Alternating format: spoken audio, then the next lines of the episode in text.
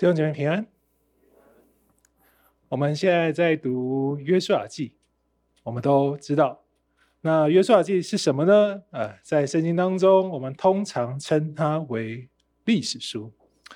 我们在学校教育，你都学过历史，所以就觉得 OK，它记载了过去的一些事情啊。OK，你觉得是真实发生也好，或你说它是胜利者所写都可以。但无论你怎么认识历史书，圣经当中的约书亚记。它终究是圣经中的一卷书，只要它是圣经，圣经一直以来都只有一个目的，就是成为人们认识神的唯一管道。你可以说它是基督教信仰教育的唯一跟单一教材。它的目的是要帮助读者可以明白上帝的信息，让人透过这所有的记载。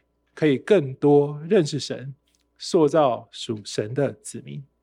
纵然你看到很多很多卷书里头有历史的，有诗歌啊，或有讲论，或有先知各种书卷性质，但事实是都不会影响神透过圣经使人认识神这个目的。今天我们要读的、要看的《约书亚记》十一章，就是我刚刚所说这个成书目的的具体呈现。所以我们可以很明确的在今天的信息经文，也就是刚刚十六到二十节，我们可以读出一种小总结，或是一种回顾的感觉。所以，如果你曾经读过十一章，整个二十三章你读过去。其实可以约略分为两个部分，一到十五节，它是决战的关键，哈，就是关键大决战呢。然后它一到十五节记载了它的发展和结果。他说，夏所王呢，耶宾组成了联军，要和以色列人决一死战。这是一到十五节，他想要阻止以色列人的侵略。那十一章的四节怎么说呢？他说，人多如海边的沙，哦，你就知道。形容是大军哦，这个联军是非常惊人的多，如海边的沙。然后他们拥有什么？拥有极多的战车战马。你说哦，不就是马跟战车吗？没什么，没有哦。这在当时几乎可以等同于现在的坦克、战车这样同等强大的战斗力哦。所以你有战车，或者你有铁战车，基本上也就是所向无敌。谁来，谁就输在你手下。但是拥有这样极为霸道实力的迦南联军，他在约书亚的指挥跟上帝的带领下，好，这个这一场夏琐王耶宾所组成的迦南大联军，迦南人最后的希望结局是如同螳臂当车一样被消灭。然后你如果看圣经十四节，就跟你说，以色列人哦，因着打赢了这个关键战役。然后他们呢，就杀死了城镇中所有的人，赢得了应得的战利品。因为，因为一个原因哦，耶和华借着摩西所吩咐下来的，约书亚没有一件偏离不做的。这是第一部分。第二部分，我们就是我们今天所读的啊，十六到二十三节。你读起来，你会发现，我们刚刚读过，就像作者针对整个约书亚所领导的迦南攻略战，他做出一个回顾结论跟体悟心声哦。你仔细看的话，这个文学的手法很特别。你觉得，哎，他还没打完吧？只不过打完夏所王耶宾啊，那为什么这边来一个大结论的感觉？好，这种文学的手法是圣经当中历史书的一个特色。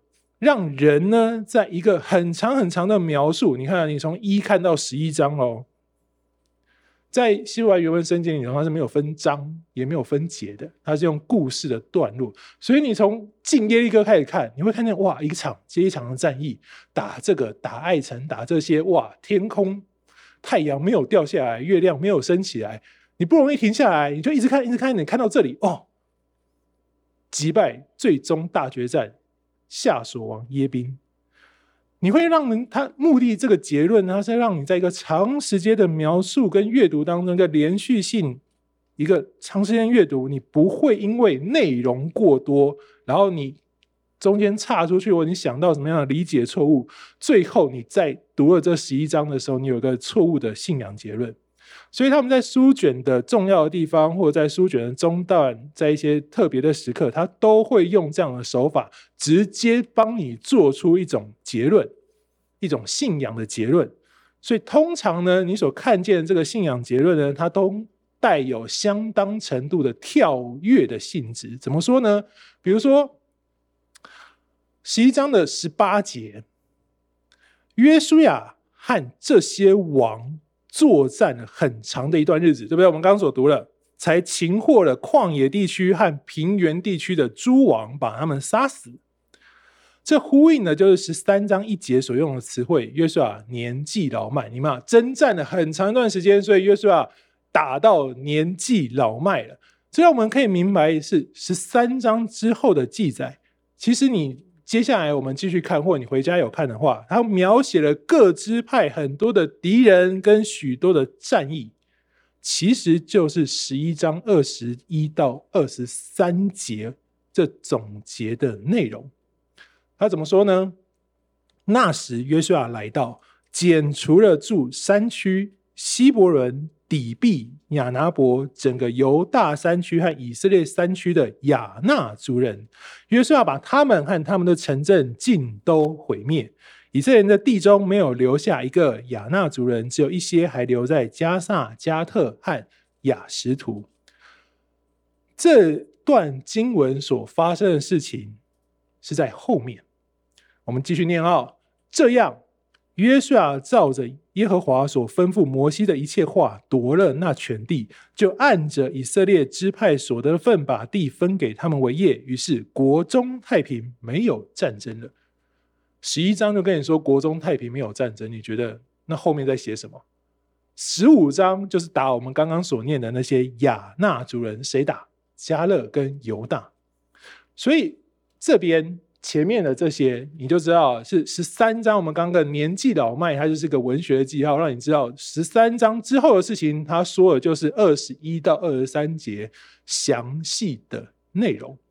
所以后面这边这样意思是，约书亚记结束之后，约书亚照着耶和华所吩咐摩西的一切话夺了那全地，其实是已经打得差不多了，这是一个跳跃。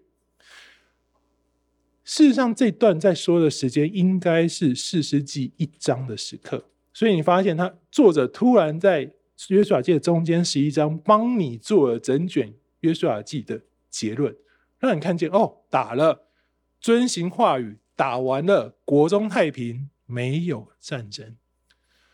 所以你要知道，今天的信息经文十一章的十六到二十节，可以说是作者。要让所有的读者们可以理解迦南大小战役之所以发生的原因，要告诉你为什么要有战争，告诉你为什么要透过这样的方式来得到应许地。你可以说，几乎作者是用信仰的角度来解释为什么会有这样的战争。那我们今天所读的经文，作者怎么说？作者说，这是因为。耶和华要使迦南人的心刚硬，要来与以色列人作战，好使这些迦南人全被杀灭，不蒙怜悯，反被除灭。所以迦南地所有的城镇都是以色列人作战得来的，原因是什么？耶和华使他心刚硬。好。这是作者的结论哦。我们刚刚说这是一个跳跃性的结论，他是在整个约书亚记他帮你做出的原因。为什么要有战争？耶和华使他们心刚硬，要来打仗。字就是这样，你中文读、英文读、希伯来文读，通通都是这样。耶和华使他心刚硬，这是结论。所以有战争。好啊，亲爱的弟兄姐妹们，你接受吗？你可以接受吗？因为神要除掉你，所以他使你心刚硬，让你因此不蒙怜悯，然后就被杀灭。也就是说，神呢，他创造了一个理由，让他自己可以合理的、不会心里产生内疚的宰了你。哇哦！神使人心刚硬。哎，你说这句话听起来很玄啊，但是好啊，它出自于超乎自然常规的上帝。哎，你感觉似乎这样又挺合理的，对不对？他做不做得到？哎，你觉得他上帝，当然做得到。神呢，使你心刚硬，跟创造天地比起来，应该是小事一件呢、你用今天的话来想象耶和华使你心刚硬，大概是怎么样说啊？大概就是挖洞等你跳的升级版，叫做挖洞催眠你去跳。上帝先说：“你看哦，我前面挖了一个洞哦，很深哦，摔进去会死，不能跳哦。”然后他就开始跟你说：“但是哦，你好想跳哦。你虽然很害怕，对，你觉得很担心，没错，但没关系，你跳下去就解脱了，跳吧。哦，因为上帝说了，有神力催眠你。”这样带有神力的催眠，你听完就无法克制的跳了。你摔死了，上帝在旁边说：“你看，很危险吧？就你不能跳，你还跳，死了，活该。”哦，你觉得这样公平吗？你可以接受吗？他使你心刚硬，然后除灭你，他挖个洞，就跟你说不能跳，然后叫你让你跳下去。好啦。常理来说，我们人心都觉得不太公平，对不对？对啊，不太公平。但我们可不可以为上帝这个做法找出一个辩解的理由？之所以他为何这样做，可以啊。这群迦南人罪恶满盈嘛，对不对？数百年敌对神啊，做那些伤天害理的宗教仪式啊，残害无辜，流了不少多少无辜人跟无辜小孩的血嘛，理所当然该死。所以你看，合理，上帝使他的心刚硬。让他们被约书亚杀灭，罪有应得，也没有什么不对的啊！啊，好像是个不错的解释哈。好，但这样的解释你乍听之下有道理啊，说得过去。可是你这样的理解代表什么？神不给人被饶恕跟悔改的机会喽。神使他们心刚硬，不能悔改，所以他们去为他们的罪恶付出代价。如果真的是这样，需要罪有应得，那亲爱的弟兄姐妹啊，为什么上帝要让耶稣基督来拯救世人？哎，糟糕，耶稣来了，对，来啦，我们都知道来了，所以我们坐在这里啊。那他们旧约，旧约嘛，他们迦南人，耶稣还没来，活该。这样好像不太公平啊。好，因为他们是迦南人嘛，你看我们刚刚说数百年行恶啊，比现代人更坏哦，所以。他们应该是这个结局，我们可以被耶稣救，我们没他那么坏。你确定是这样吗？好，九月的时候，印度传出一件骇人听闻的社会案件：一名年仅十四岁的少女，她出门放羊，迟迟未返家。她的哥哥紧张地寻找她的下落，突然找一找，找一找，已经到晚上了。他发现，哎，附近那些游牧民族所搭建的那几座火炉、火窑当中，有一座突然冒出浓烟。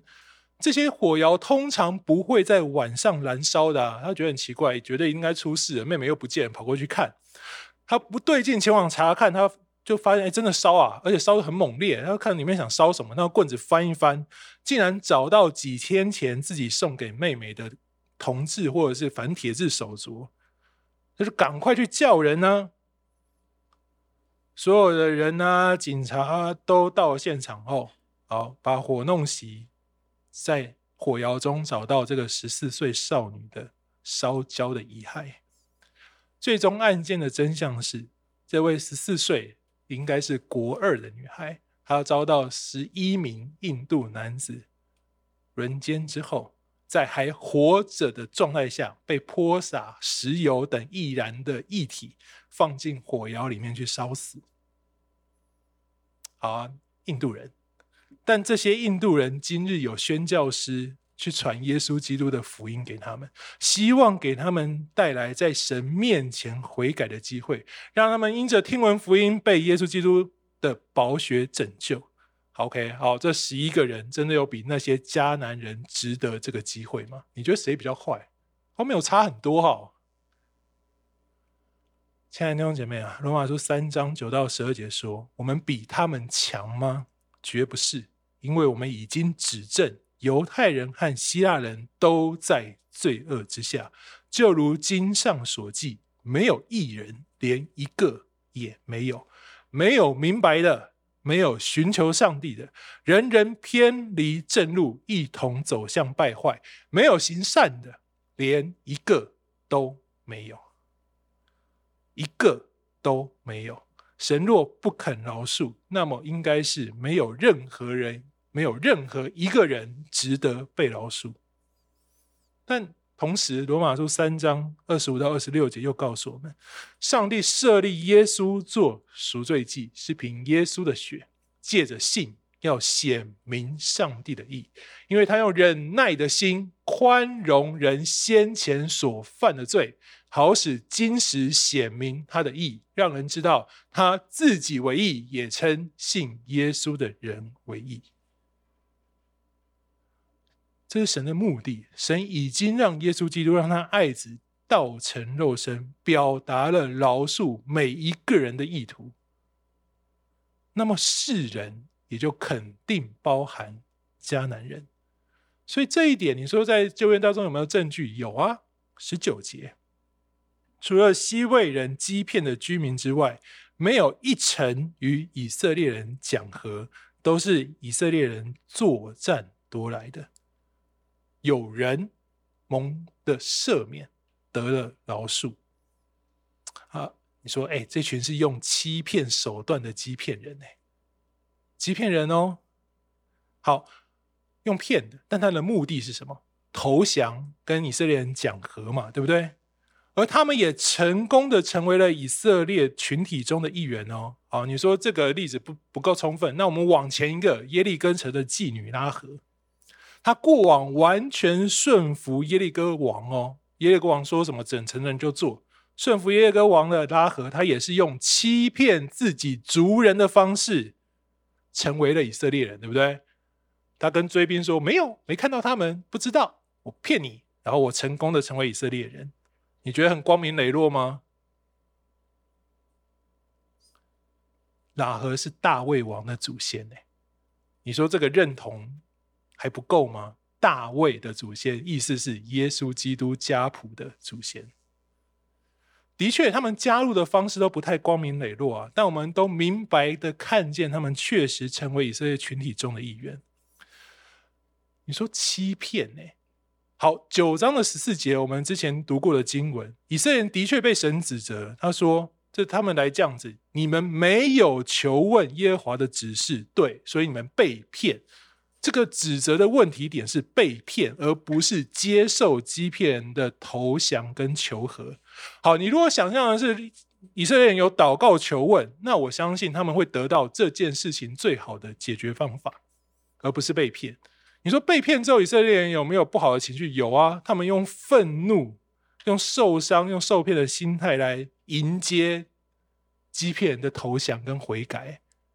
这本来应当是神所看为美的好事。这群人悔改，这群人离开罪，要成为以色列人。但是这个群体并没有很喜欢他，因为你骗我。他来的也没有很开心，因为我骗了你。一个美好的事情没有得到最美好的结果，是因为这个欺骗的手段，所以这不好。所以神说：“你看，不寻求，所以你没办法发现。”那你说，至于那些承担圣殿挑水砍柴的苦差事，是惩罚吗？嗯，好啦，青虫的服侍哈，很重、很累，也很辛苦。那你觉得这是很不快乐的折磨吗？你们等等吃饭的时候，可以去问一下童工，宗牧师是不是在惩罚他们？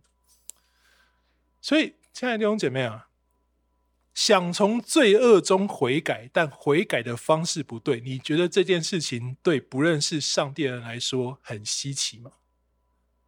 好，我呢，在我的服侍生涯曾经听过一个非常有趣的问题，他这样问我，他说：“牧师啊，我拿香跟上帝祷告好不好啊？”你知道这样代表我比较有诚意跟上帝说话啊，所以我这样的认罪跟悔改应该会比较容易被上帝接受，对不对？你觉得他问这个问题是想要悔改还是不想要悔改？嗯，我拿香跟上帝祷告好不好？这个跟这样我比较有诚意。你当然觉得不行，但你觉得他有没有要悔改？有。世上没有一人，一个都没有。我们所有人都是从罪恶当中回头，所以这些回转归主的迦南人方式不对，欺骗人方式不对，但上帝理所当然是饶恕的。一开始不对、不熟悉，可以被接受，但神期盼是在你这个群体当中，你继续装备、被建造与成长，你生命中会更新，未来你所做的每一件事情都是对的。所以，约书亚记作者的战争结论：耶和华使迦南人的心刚硬，使他们与以色列人作战。真正思考的关键就不再是去探究神为何让他们的心刚硬，因为我们刚刚已经证明了，神没有不饶恕人，没有要让世人，没有让这些迦南人失去悔改的机会，但神也的的确确让他们更为刚硬，使他们决定并且愿意坚决的与神为敌，跟以色列人作战。你说没有不给人悔改，但又使人刚硬，不愿悔改。你这个明显逻辑冲突的说法有可能吗？那牧师你在乱讲，对不对？你看跟时间差不多，你乱讲一套就要下台了。没有哦，你仔细想想，其实我们觉得冲突且难以接受的原因，是我们想错了神使人心刚硬的方式。所以我今天的题目。不是神为何使人心刚硬，而是神如何使人心刚硬。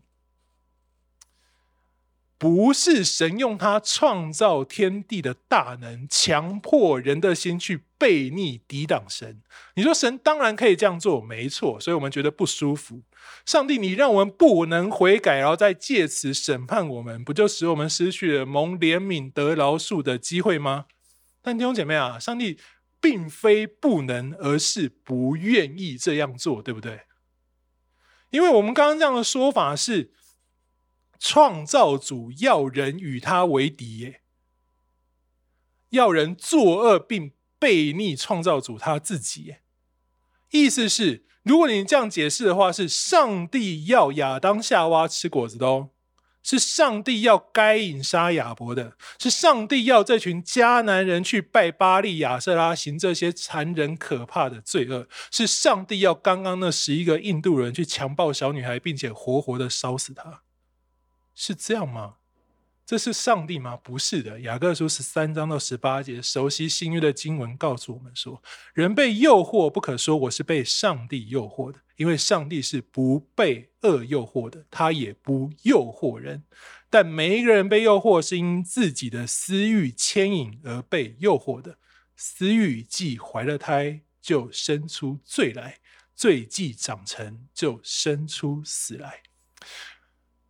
我亲爱的弟兄们。不要被欺骗了。各样美善的恩泽和各样完美的赏赐，都是从上头来的，从众光之父那里降下来的。在他并没有改变，也没有转动的影儿。他按自己的旨意，用真理的道生了我们，使我们在他所造的万物中成为初熟的果子。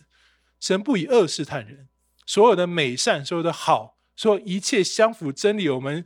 满心喜乐或喜欢的事情，都是从众光之父那里降下来的。所以，神在这个前提下，不用恶试探人，不以恶来诱惑人。这个前提，他如何使人的心刚硬，然后不想悔改？其实就是任凭人去满足他的私欲，不干扰他。顺着他的期盼，顺着他的愿望，让他成功的完成他想要所行的恶，并且由得他在罪恶当中去获取快乐和满足。你觉得很稀奇吗？没有啊。前天的台湾新闻说，目前诈骗案件呢，成长幅度惊人，跟去年的同期相比，增加百分之六十。就是同期相比，现在的诈骗案件比过往增加百分之六十，哎，已经占了目前全部刑事案件的百分之二十五。光是台北市去年一整年诈骗案件有被报上去的，他们有统计的金额高达八亿。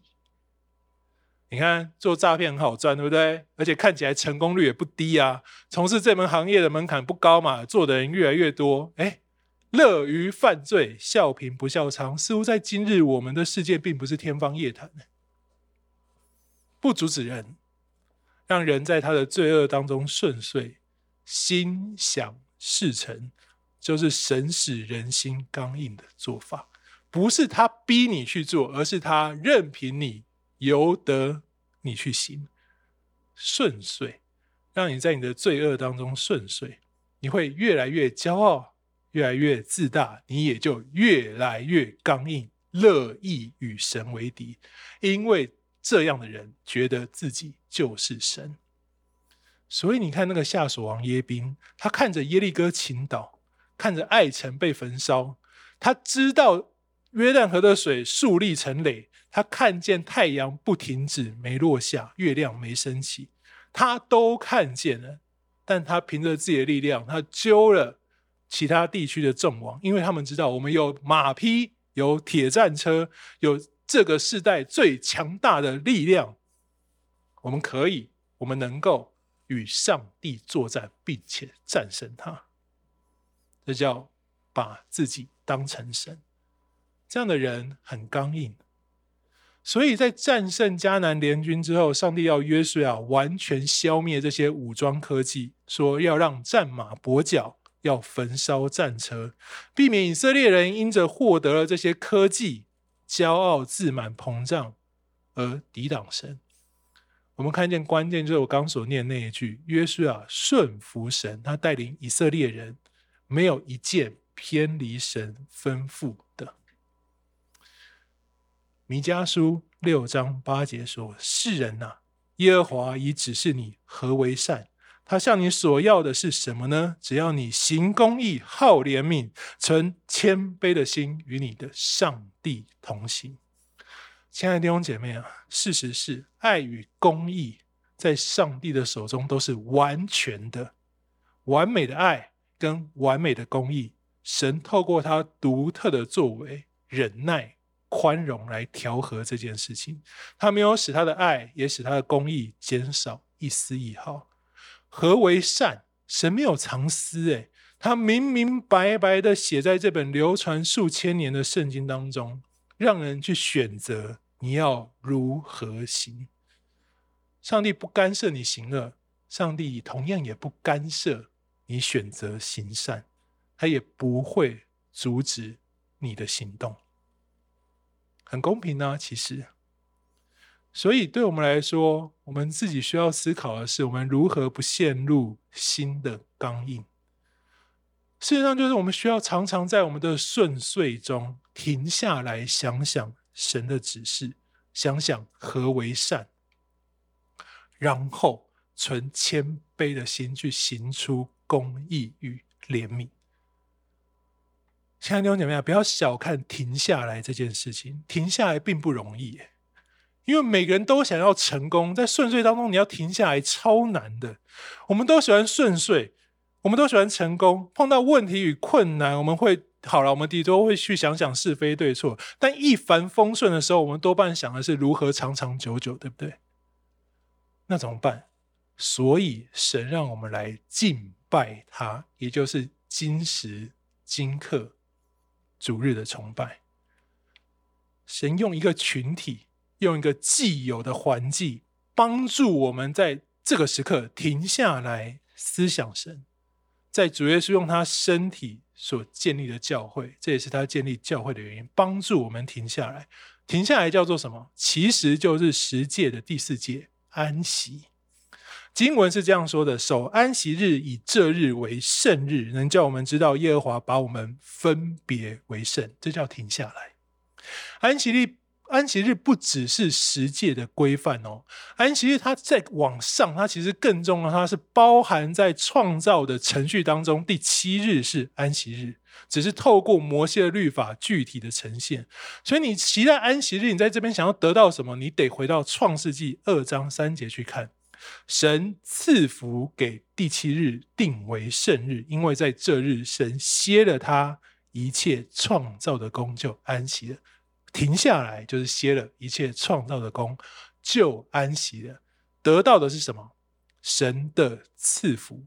所以，对安息日、对主日崇拜、对敬拜、对停下来最合一的理解是：当你这样做的时候，神就赐福你。神赐福这第七日，使这日成圣。对你来说，这日成为圣日。所以，神告诉你怎么样可以成圣，安息。他亲自做给你看，停下来安息，这日就成圣了，就为你带来了福气。为什么安息可以有这么强大的效果？我们刚刚说了，安息就是刚刚所说的停下来。停下来对我们到底有什么帮助？我觉得用哲学一点的说法和角度会比较深刻一点。意思是，唯有停止，才让时间真正产生了流动，而真正流动的时间，才为事物创造了正确。且真实的存在意义，你说这太哲学了，听不懂。好，多点解释。就像你坐在高铁上，你如果不看窗外，你不容易感觉自己在移动，对不对？你也不会太会想到自己现在坐到一台高速移动火车到哪一个地方。你可能知道我一小时前在新竹，可是现在呢？呃，新竹跟台中的中间哪里不知道？你在这里，你安安稳稳的，你做自己的事，你不容易感觉自己在移动。但当你下了车，你站在月台上，你就可以感觉到这个高铁从你眼前这样呼啸而过，明白的感受到这个火车的速度跟存在，跟它的往前，对不对？在我们身处的时空当中，弟兄姊妹，我们所有的活动，你所有的生活，其实都是一种创造。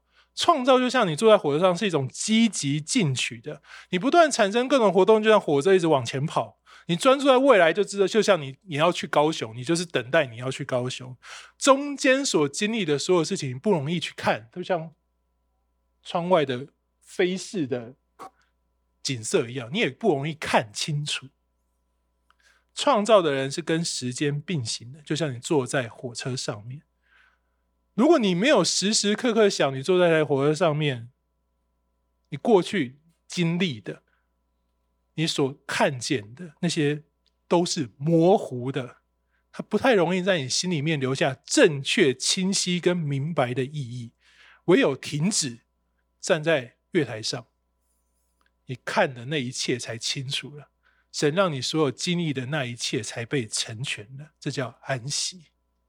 神所创造的世界万物，你要正确的体会。意义，你生命生活中所经的一切，你要正确的明白为什么，从中体察何为善，你就必然需要在神当中有安息，在神创造的安息日停下来思想上帝，你过往一切的生命、一切的经历，在圣灵光照下就有了意义，这叫停止与回顾。神给我们安息日，给我们敬拜，给我们主日崇拜，就是希望你可以在这个时刻停下来想一想何为善，一个信仰上的思考，去感受神的赐予跟生命的丰富。这叫把我们的眼界跟圣经的经文融合，从经文的角度来看现实。这叫安息，也称为敬拜。所以我们在安息日敬拜神。所以，我们为什么要有固定的主日崇拜？为什么不可停止聚会？为什么都要来？七天可以让你做好多好多事情。神用七天创造的世界，你用七天也可以做很多事情。你需要停下来想想上帝的心意。就像今天我们所唱的诗歌，在赞美中信心不断升起。当我们沉浸在赞美神的时候，信心会不断升起，为什么？你思想到了神，你看见了神的作为，你明白了神的恩典，你知道你经历了神的丰富，这塑造你的信心。它帮助我们可以与上帝调频，真实的在我们生命的经历跟旅程当中明白何为善，然后开始做出正确的选择，你的心就不会刚硬。能安息，我们就不容易刚硬。才能够存谦卑的心与上帝同行，就像保罗在加拉太书六章八节提醒我们的：顺着肉体撒种的，必从肉体收败坏；顺着圣灵撒种的，必从圣灵收永生。我们一起祷告。主耶稣，我们谢谢你，用你的话语提醒我们，帮助我们。你也建立教会，收容我们，收容我们这些因着耶稣基督救恩、因着耶稣基督宝血而被赎出来的罪人们。主啊，我们都是从罪恶中悔改，我们也从迷惘中回转。求主帮助我们在敬拜当中，在赞美当中思想神，在泪水中，我们依然高声唱，因为我们知道神与我们同在，我们愿意顺服你。纵然前路迷惘，在许多的艰难与挑战当中，我们的心常常失望，但主啊，你的话是灯，照耀我们的前方。愿这样的敬拜，愿这样的跟随，成为我们接下来奔走天路的心志，使我们在神的恩典当中，在每一天因着思想神，信心不断升起，使我们对于未来，不论面对什么，经历什么，有那人所不能夺走的盼望。谢谢主，祷告奉靠主耶稣基督的名求。阿门。